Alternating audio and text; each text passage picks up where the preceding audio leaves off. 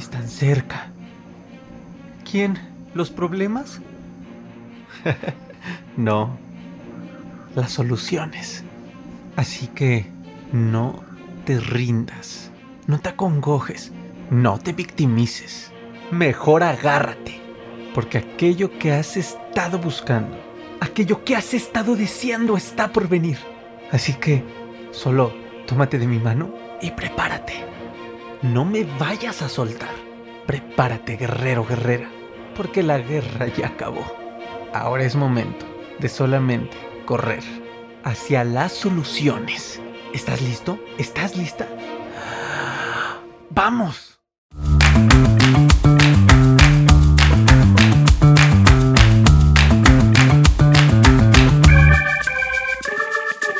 Guerreros, bienvenidos a este nuevo episodio de tu podcast Ansiedad y Depresión, mis mejores maestros. Estoy contentísimo, feliz, papi mío, mami mía, de eh, pues ya estar en el episodio 127. Oigan, qué placer, qué gusto Qué placer, qué gusto, oh, qué gusto de volverte a escuchar y hablar, porque no te puedo ver. En este episodio, guerreros, vamos a hablar sobre un tema que me han consultado mucho en TikTok e Instagram. Les agradezco todas sus preguntas porque siguen aportando y dando el rumbo de todo este esfuerzo, esta misión. Ya la sabes desde el episodio 1, sembrar esa pequeñita semilla de cambio que germine en un cambio verdadero en ti. Eh, compartiéndote mi experiencia con la ansiedad, pero ahora estamos abarcando más cosas. Ya no nos quedamos solamente en lo que viví en, estas seis, en estos seis años de ansiedad que cambiaron mi vida, sino que más rodea la ansiedad. Y justamente para eso son estos episodios. Hay personas que me han escrito que cuando van al doctor, y también me pasó muchas veces, eh, además de sentir miedo, nerviosismo, etc., su corazón se acelera. Y les vienen taquicardias, incluso ataques de pánico. Pero además de esto, se han dado cuenta, la problemática específica es que les aumenta su presión arterial y el doctor les dice que son hipertensos o que la ansiedad ya los hizo hipertensos para los que les dicen que es ansiedad y encuentran ahí un caos que dura mucho tiempo hasta que la persona se aclare qué ocurre aquí con esta situación. Pues bien, este conocido síndrome guerreros hace referencia a las elevaciones de las cifras tensionales que tienen las personas cuando van a un ámbito pues médico, a hospitales, a centros de salud, a servicios de urgencias, al doctor. ¿Por qué? Es importante tener en cuenta que esto ocurre que las cifras de su presión arterial sean muy elevados que no tienen precisamente nada que ver con las cifras reales y esto empieza a generar un principal problema, un mal diagnóstico de hipertensión en las personas con ansiedad. ¿Por qué? ¿Cuál puede ser su origen? La ansiedad, los miedos que uno ya trae, los estados de hipocondría que puede generar la ansiedad, el estrés constante que además ya sabes que el estrés puede tener diversos factores. Puede ser porque venías en el tráfico, porque alguien se te cruzó, te peleaste con él manejando, porque además tu esposa viene con un genio o tu esposo viene con un genio, por los hijos porque debes dinero. El estrés desde diversos detonantes son cúmulos encima de ti, más el hecho de que estás enfrentándote a la ansiedad y más el hecho de que quizá tengas hipocondría, te da miedo estar enfermo de algo o enferma de algo. Esto son factores que empiezan a sumarse y a hacer más probable esta situación y que empiecen a desarrollar un nerviosismo espantoso cuando van al doctor. Por ende, obviamente empieza a afectar. Los orígenes, entonces, pueden ser de dos eh, ámbitos, de dos cuestiones, a nivel físico y a nivel emocional. A nivel emocional o psicológico, pues está la ansiedad, incluso puede ser la depresión, y los miedos, guerreros, los miedos a la enfermedad, a la muerte incluso, eh, eh, esta reacción ante ciertos especialistas o doctores, ¿por qué? Por situaciones quizá algo traumatizantes que pudiste haber vivido anteriormente con un médico. Además, pues te digo de las cuestiones ya como más situacionales, ¿no? De, lo que puede estar ocurriendo en tu entorno, el estrés cotidiano, etcétera, etcétera. Ay, es que de verdad es que es bien difícil ser ser humano, ¿verdad? Pero no, no importa, tenemos la capacidad de aprender a gestionar esto. Para algunas personas empieza a ocurrir un problema que es lo que me han escrito en TikTok muchas personas el simple hecho de visitar un médico ya empieza a generarles una situación de estrés porque empieza a producir de manera directa un incremento en su tensión pero no solo muscular, sino también arterial. Y esto empieza a modificar eh, los niveles reales de la presión eh, de la persona. Entonces aquí ocurre algo. Muchas de las personas pues no van principalmente con sus médicos de confianza, no hay confianza como tal. Algunos pacientes ni siquiera mencionan que tienen ansiedad. Y como te decía, el miedo a que puedan tener una enfermedad grave son los que empiezan a detonar este síntoma. Si es complicado, me pasó por mucho tiempo. Te digo, no todos los síntomas son, fueron los protagonistas de mi ansiedad. Eh, pero sin embargo, pues en seis años sí experimentas muchos. Y cuando pues en seis años no hiciste nada efectivo, eh, al menos cuatro de seis años, no hice nada efectivo que me sacara de esta situación llamada ansiedad. Entonces fui víctima de todo, de, todo lo que la ansiedad te puede generar, ¿no? En cuatro años. Y cada que iba al médico era como una formulita, era algo incluso que podía predecir. Conforme más me acercaba al médico, más aumentaba mi miedo, mi nerviosismo, mi estrés, me empezaba a doler el cuello, empezaba a tener frío, mis manos se, se enfriaban, sudaba frío, eh, empezaba a sentirme o medio desguanzado, medio débil o bien medio tembloroso. Cuando era mucho mi miedo, sobre todo cuando me iba a hacer estudios, no sé por qué me daba mucho miedo el hecho pues como de acomodarte en el aparato y, y para, no sé, depende de la naturalidad del estudio, ¿no? Me generaba mucho miedo, me llegaba a marear, etc. Y obviamente esto se iba a ver reflejado en mi presión arterial. Incluso me acuerdo que cuando me ponían el baumanómetro, que es el instrumento que utilizan los médicos para checarte la presión arterial, ya sea eh, pues manual, ¿no? O, ya eh, tecnológico, de estos que se hacen solos, inflan solos. ¿Qué ocurría? Me daba miedo. O sea, cuando me lo empezaban a poner, mi corazón empezaba. Era una cuestión psicológica. Y sí, salía alta mi presión. Afortunadamente aunque nunca me dijeron en, todo el proceso que se los he compartido en el podcast, etcétera, y si quieres conocer mi historia y mucho de cómo lo superé, te invito a escuchar el podcast, Ansiedad de Depresión Mis Mejores Maestros. Aunque nunca me dijeron los médicos, esa ansiedad, sí me hablaban de estrés, sí me decían, es estrés, lo que tienes es estrés, relájate, bla, bla, bla, bla. Y muchos médicos me llegaron a decir, tranquilo, relájate, ¿estás nervioso? Me llegaban a preguntar y yo, no, eh, pues sí, ¿no? Es que hasta ni puedes respirar. Sí, sí. Entonces, Afortunadamente en mi caso, aparte pues de que estaba muy chavito, tenía entre 14, 15, 16, entre estos años me dio... Eh, supongo que los médicos no determinaron que yo fuera hipertenso. Pero hay personas que les ocurre lo contrario, que sí les empiezan a dar un diagnóstico de hipertensión. Porque a lo mejor son personas más mayores, con mayor edad, quizá algunos otros problemas de salud, ¿no? Quizá diabetes o algo así. Y los médicos comienzan a confundirse. Esto es complicado porque de aquí surge un mito que me han preguntado también muchísimo en TikTok y de hecho ya he hablado en esto en episodios y en videos. El mito se podría decir es la ansiedad genera hipertensión y no precisamente. Pero pues claramente cuando ocurren lagunas de entendimiento entre ambas partes, pues los mitos salen como como si creciera el pasto en temporadas de lluvia. Ahora, ¿por qué ocurre? ¿Qué dicen los médicos? Realmente para muchos todavía es como un tipo misterio el motivo de esa conducta, pero ojo, lo que sí saben es que es una conducta y que todo pues da claridad de que está muy relacionado con el estrés, con el nerviosismo, la incertidumbre y por ende con los pensamientos, con los pensamientos que nos causan este miedo, esta hipocondría a estar enfermos de algo catastrófico. Y ahora, ¿dónde está la lógica? ¿Dónde está la lógica? Mira, si nuestro cerebro detecta amenazas que es lo que ocurre constantemente, activa una alerta, que ya lo hemos hablado, es la ansiedad. Entonces, si detecta paz, no hay alerta. Estar relajado es algo que puede ayudar muchísimo. Cuando las personas, como fue en mi caso, empiezan a mejorar sus estados de nerviosismo, su estado de alerta, empiezan a llevarlo a niveles adaptativos, este síntoma se va. ¿Por qué? Porque cuando vas al médico, ya no vas cargado de estrés, de ansiedad, de nerviosismo, ni de pensamientos que en ese momento detonen más ansiedad. ¿Pensamientos a qué? Al miedo al doctor, que es algo de lo que hablaremos en el siguiente episodio. Hay una fobia al médico. O bien eh, a miedo a los resultados de tus exámenes, de tu consulta, o miedo simplemente ideas irracionales de estar enfermo de algo catastrófico, o de muchas cosas que la ansiedad nos empieza a ocurrir. Y entonces, ¿cómo poder saber si lo que tengo es hipertensión por causas pues, fisiológicas, una hipertensión real, o es por, por mi ansiedad, por cuestiones psicológicas.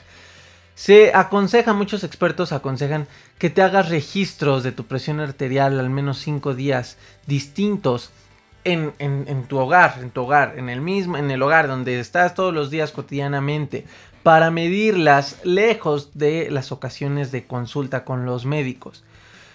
Ah, de verdad ha ocurrido, se ha detectado que las personas que tienen este trastorno no siempre van a mostrar pues como el mismo nivel, ¿no? No siempre van con los mismos signos de nerviosismo. Pero, sin embargo, sí es muy eh, fácil identificar la variación cuando están en casa. ¿Cuál es aquí lo, importante? Que antes de empezar con un tratamiento porque te dicen que estás hipertenso, busques, si no una entonces segunda opinión médica para saber nuevamente si se trata de este síndrome, que es común que si lo llegases a tener no, no pasa nada, o sea, te estás enfrentando a la ansiedad, es bastante incluso entendible que tengas esta situación, te digo, a mí me pasó por mucho tiempo, me, me daba pavor ir al doctor por, por mucho tiempo, eh, pues por lo mismo, por la ansiedad.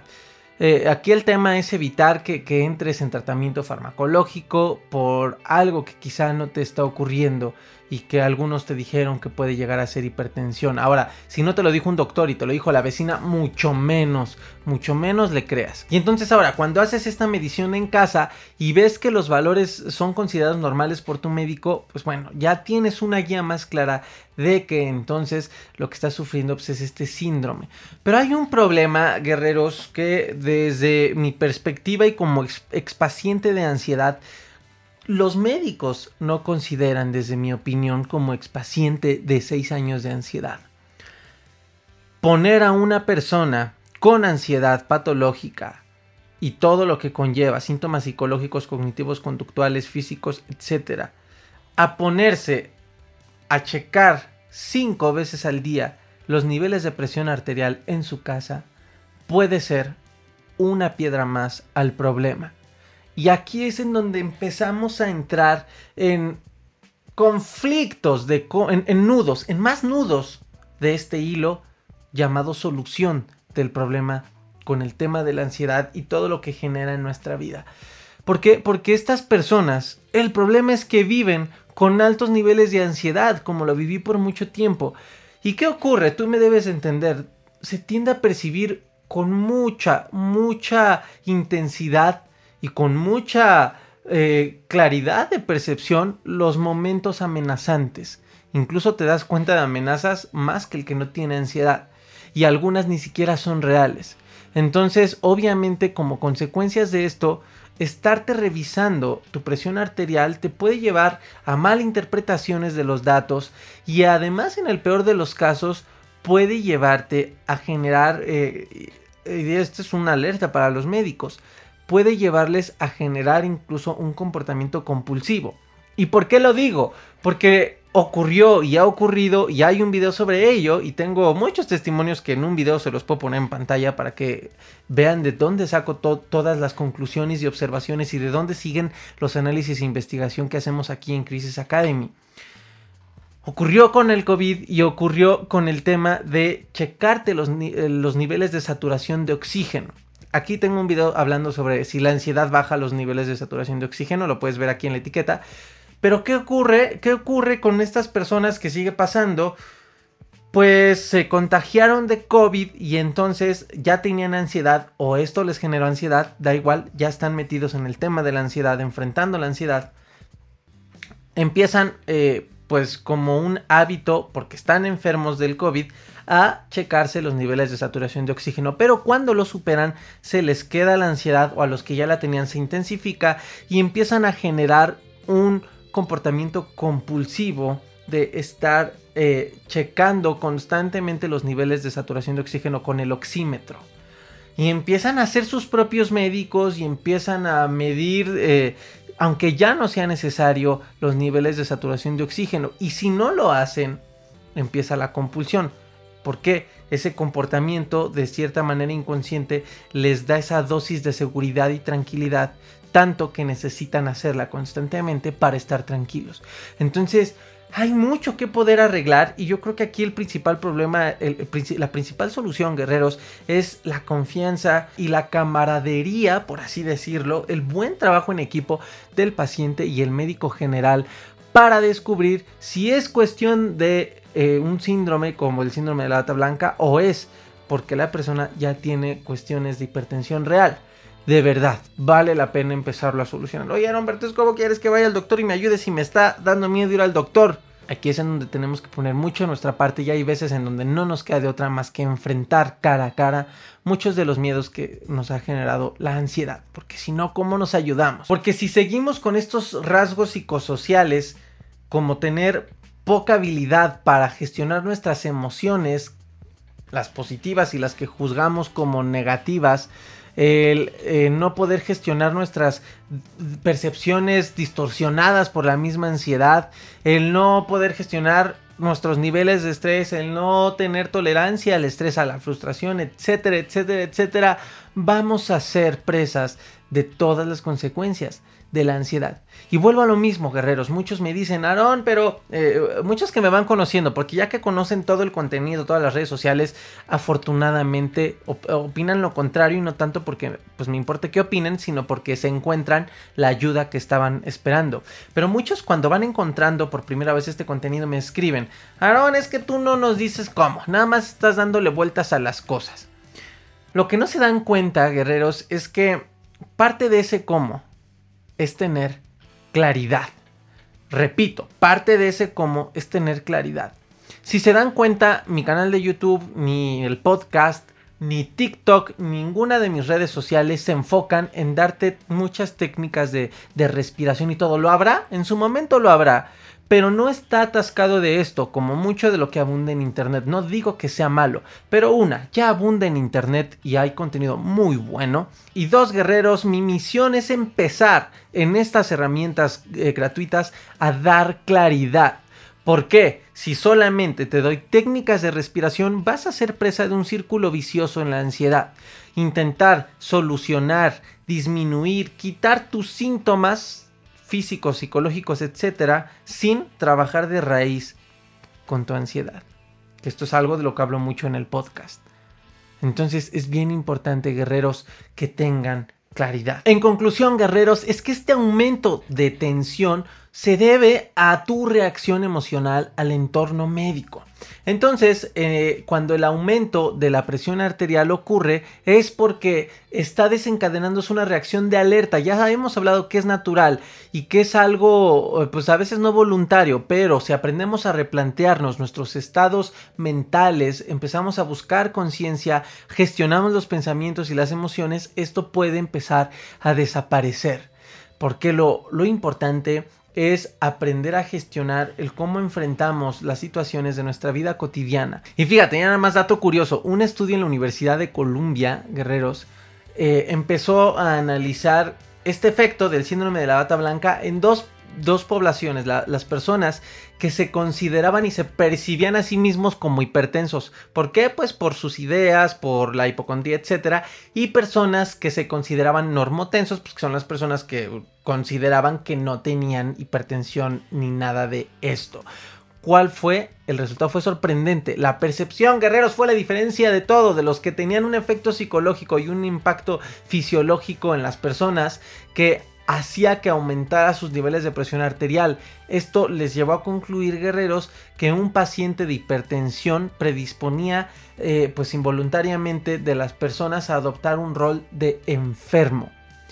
El rol en la metodología eh, Tu ansiedad, tu transformación trabajamos mucho con el tema de las etiquetas diagnóstico y de hecho está en el módulo 1 este tema aprender a gestionar y a quitar las etiquetas diagnóstico que tenemos porque es uno de los principales obstáculos que no nos dejan superar los síntomas de la ansiedad, aprenderlos a gestionar e incluso a tolerar porque muchos de ellos se van a quitar, se van a reducir hasta que sigamos evolucionando en la raíz de nuestra ansiedad.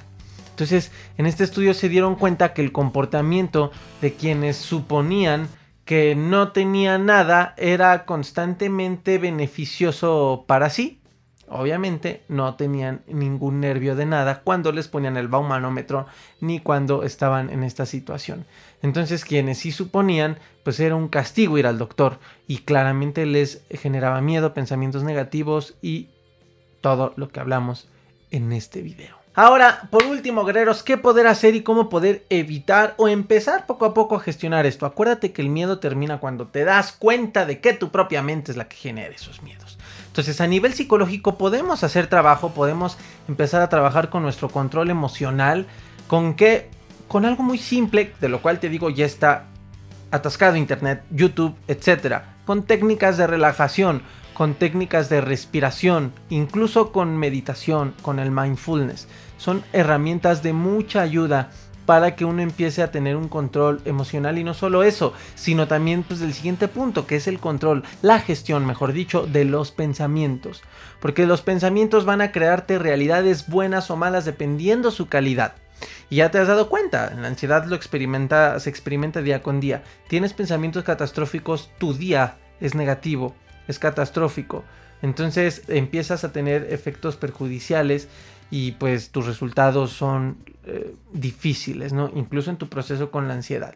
Entonces, mientras más positivos, de mejor calidad sean tus pensamientos, obviamente no hay miedos y monstruos que crezcan y crezcan como el miedo a ir al médico o como el miedo a que te chequen la presión o a que seas hipertenso. Esto es importante aprender a irlo generando. Ahora, para aquellos que me piden el cómo, el cómo, el cómo, el cómo es el mismo cómo que se busca en la terapia y el cómo es el mismo cómo que se busca en la metodología.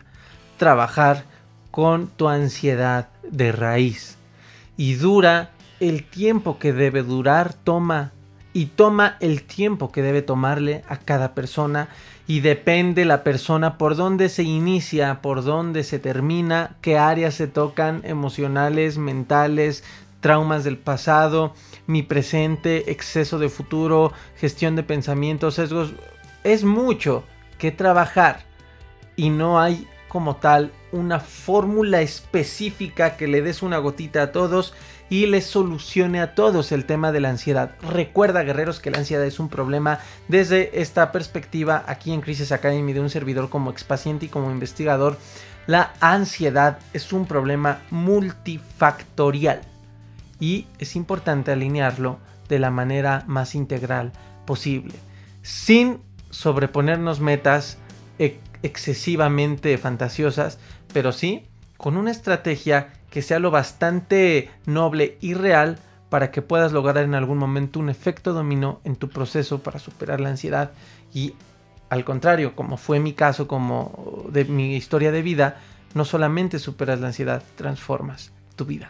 Entonces, guerreros, ya vimos lo importante. ¿Por qué he empezado a hacer episodios aquí en el podcast de esta naturaleza? Distintos, yo lo sé, muy distintos a los primeros 100 episodios, en donde eh, te hablo más desde el punto reflexivo, desde más cómo entiendo la vida. Es, es un espacio en donde te comparto cómo entiendo la vida y seguiré haciendo episodios de estos.